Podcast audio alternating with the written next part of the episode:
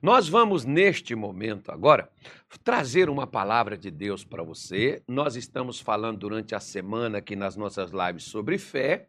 E durante os nossos cultos, nós estamos falando sobre o que nos atrapalha ter resposta das nossas orações. Porque orar, muita gente ora, mas às vezes a pessoa diz assim: Ô oh, pastor, Deus não está respondendo a minha oração. Então nós já falamos sobre perdão, nós já falamos sobre orgulho, temos tantos assuntos para falar, né? Sobre a falta, a falsa autoconfiança.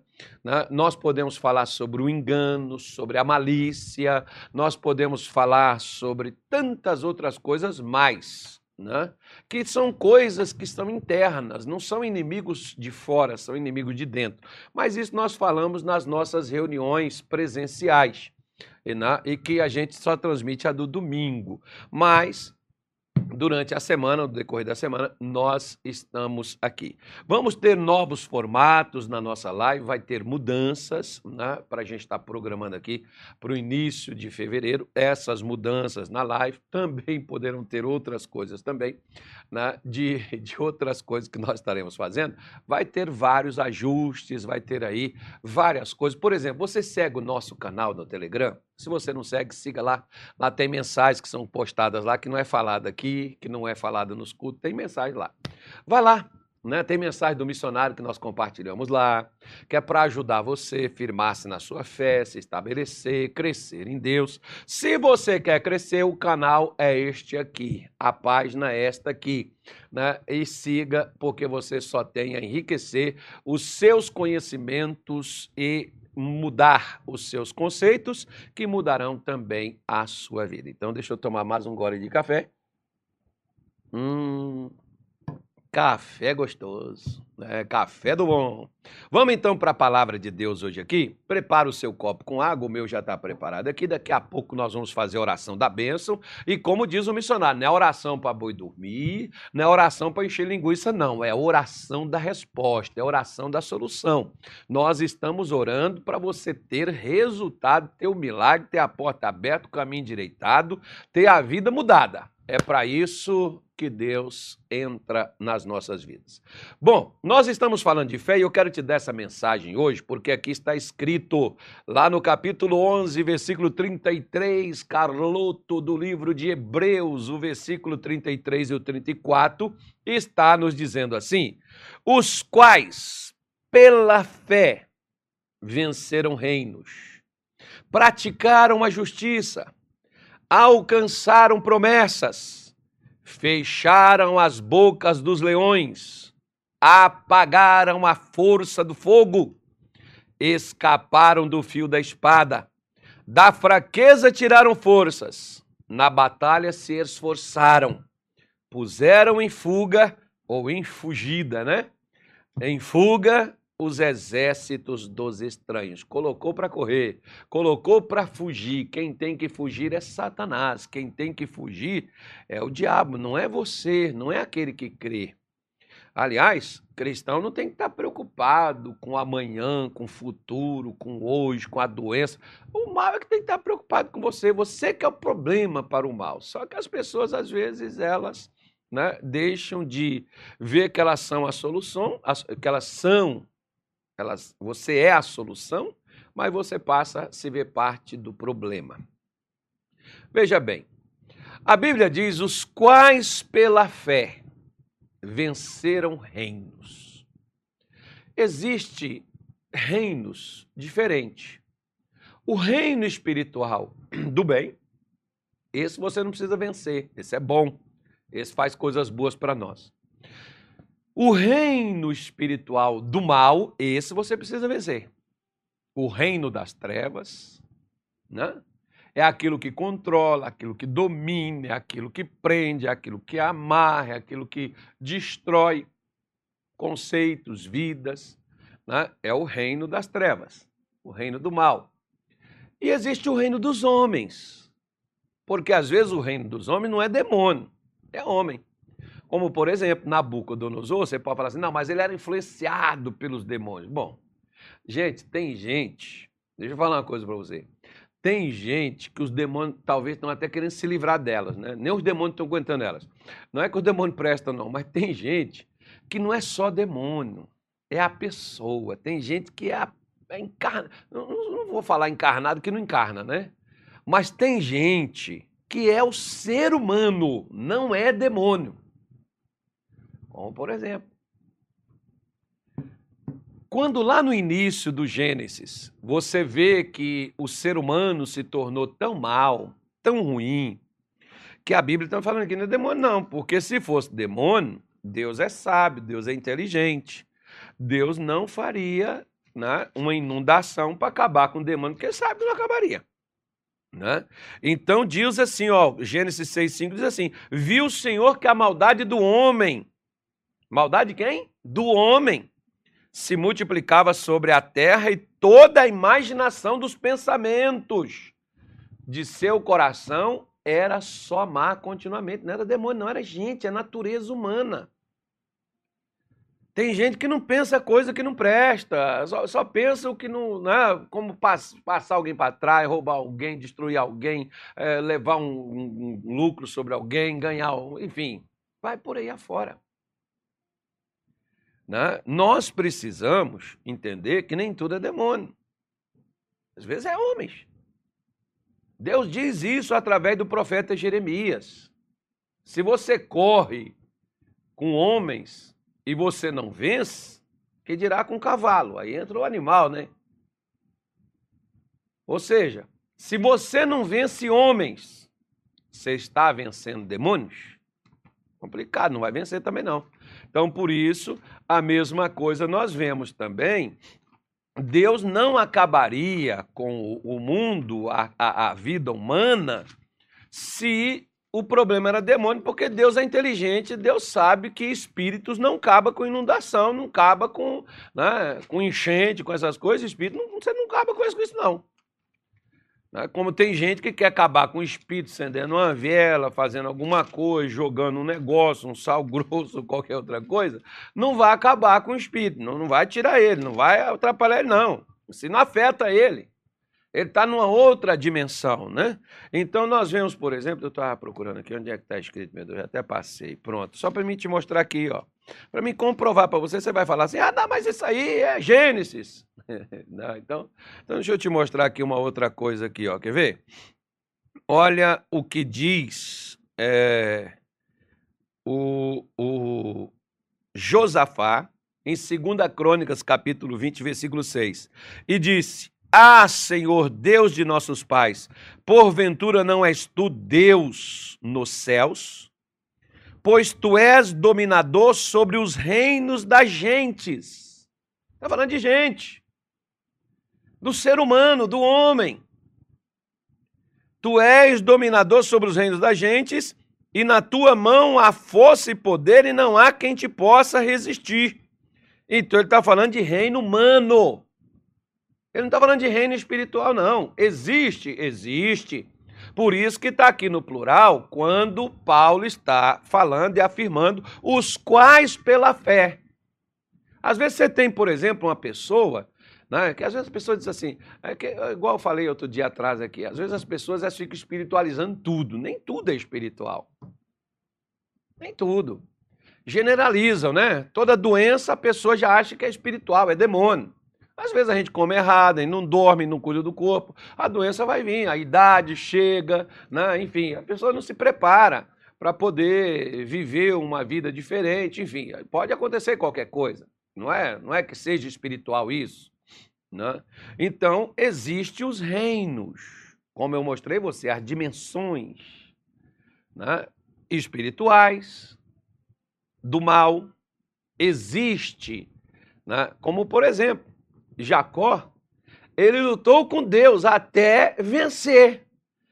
Ele lutou em oração. Tem gente que não luta. Se pela fé você tem que lutar. Né? Jacó segurou e disse: Não solta enquanto não me abençoar. Porque até com Deus ele lutou. Tem gente que batalha por tanta coisa e esquece de batalhar pela fé. Pela quais venceram reinos. Os homens, por exemplo, principalmente, não fosse a nossa então você não precisa preocupar com o homem, não, o reino humano. O reino humano, meu filho, é quando Deus não age. Por eles não, não pode não valer nada. Mas é de Deus e Deus ama e não fala mal também não. Entendeu?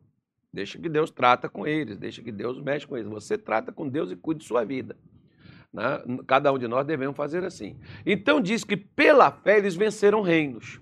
Pela fé eles praticaram a justiça. Ou seja, meu amigo, minha senhora, se não for pela fé, você não faz o que é certo.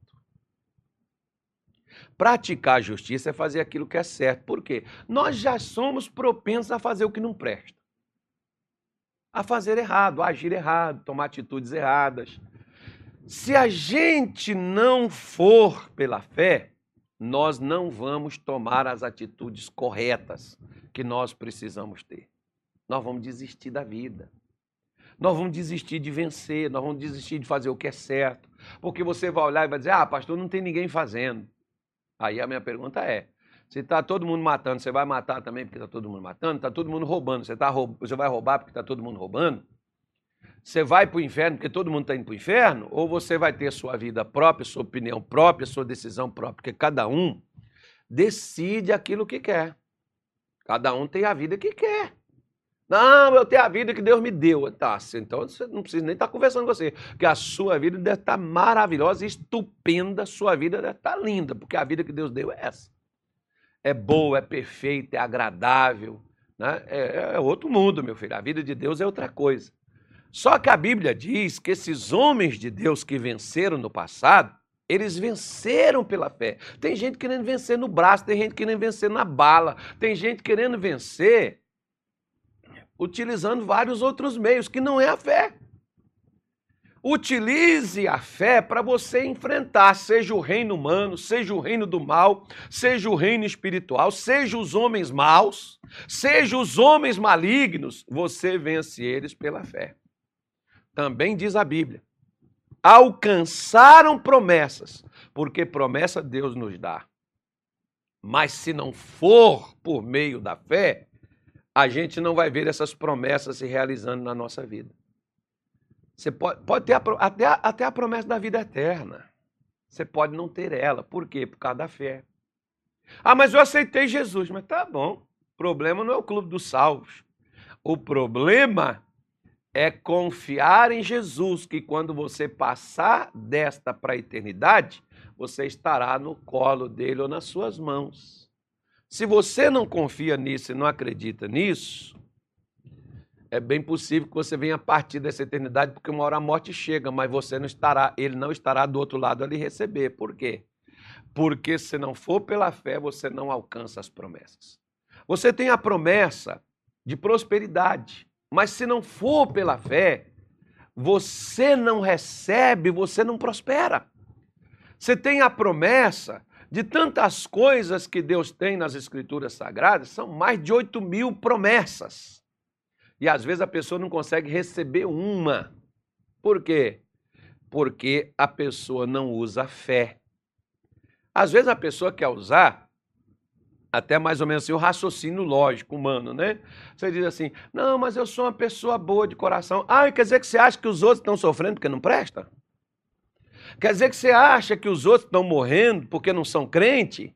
Não, tem um monte de crente padecendo, tem um monte de gente sofrendo, tem um monte de gente que são pessoas maravilhosas, que são pessoas lindas, mas elas não descobriram a fé Sabe o que, que Deus pode fazer? Nada. Porque tudo que Deus faz não é porque eu sou boa, um bom camarada, não é porque eu sou uma boa pessoa, não é porque eu sou evangélico, não é porque eu sou pastor. Um missionário conta de um pastor, por exemplo, que ele foi visitar um colega de ministério dele que estava muito mal, acamado, adoentado. Ele foi lá visitar e chegou lá o pastor, oh, Deus, por que, que o senhor deixa? Eu conheci esse homem, um homem santo de Deus, um homem, né? Poxa vida, como é que o senhor deixa seus servos acabar seus dias desta maneira? Pois é. Interessante, né? Em outras palavras, o que, que eu fiz para merecer isso? Não é o que você faz que torna você merecedor. É o que você crê. Por exemplo, você já viu na sua Bíblia que aquele pai junto com a sua mãe, que indagaram ele. Quem curou seu filho? Ele falou: se ele é maior de idade, pergunta para ele. Por que, que aquele pai não queria nem dizer quem curou o filho? Porque ele seria expulso da sinagoga. Ele sabia que foi Jesus que o filho nasceu cego. Ele sabia que era Jesus. Aí você pergunta, o discípulo fez a pergunta que não quer calar. Quem, quem pecou para que ele nascesse cego? O seu, os seus pais ou ele? Primeira coisa, ele nasceu cego. Como é que ele pecaria dentro do ventre do pai? Né? Da mãe. Né? Como é que ele pecaria? Não tinha como, né? Como que ele pecaria se ele não tinha entendimento, que ele passou a crescer e ele já nasceu cego? E como que Deus imputaria o erro do pai? Deus cobraria do filho. Então o filho está nascendo cego porque você errou. Negativo. Pelo contrário, o pai, não se culpe por causa do seu filho não ser como você.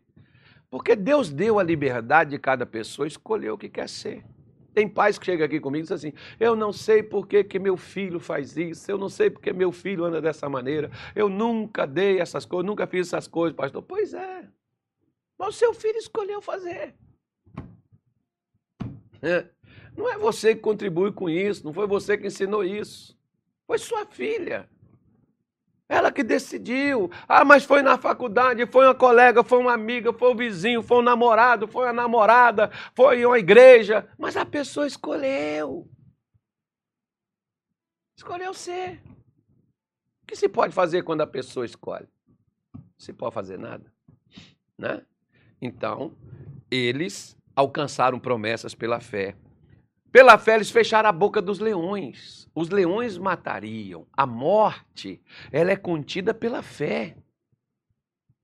Quem tem domínio sobre ela? Lembra de Ezequias? Ele estava morrendo, acabando, acamado, adoentado. E o profeta chega lá e diz: Olha o profeta, gente. Chega lá e diz assim: Põe tua casa em ordem, que certamente morrerás, não viverás. E o que que Deus, o que que o Ezequias fez? O Ezequias virou sua cabeça, chorou, orou, falou com Deus. O que que ele fez? Usou sua fé, porque o que Isaías estava dizendo para Ezequias, eu vou traduzir para você. Se você continuar desse jeito aí, parado em cima dessa cama, desse jeito, recebendo esses ataques do mal aí, essa doença comendo seu corpo, Ezequias, arruma tua vida que você está acabado, já era, você vai morrer.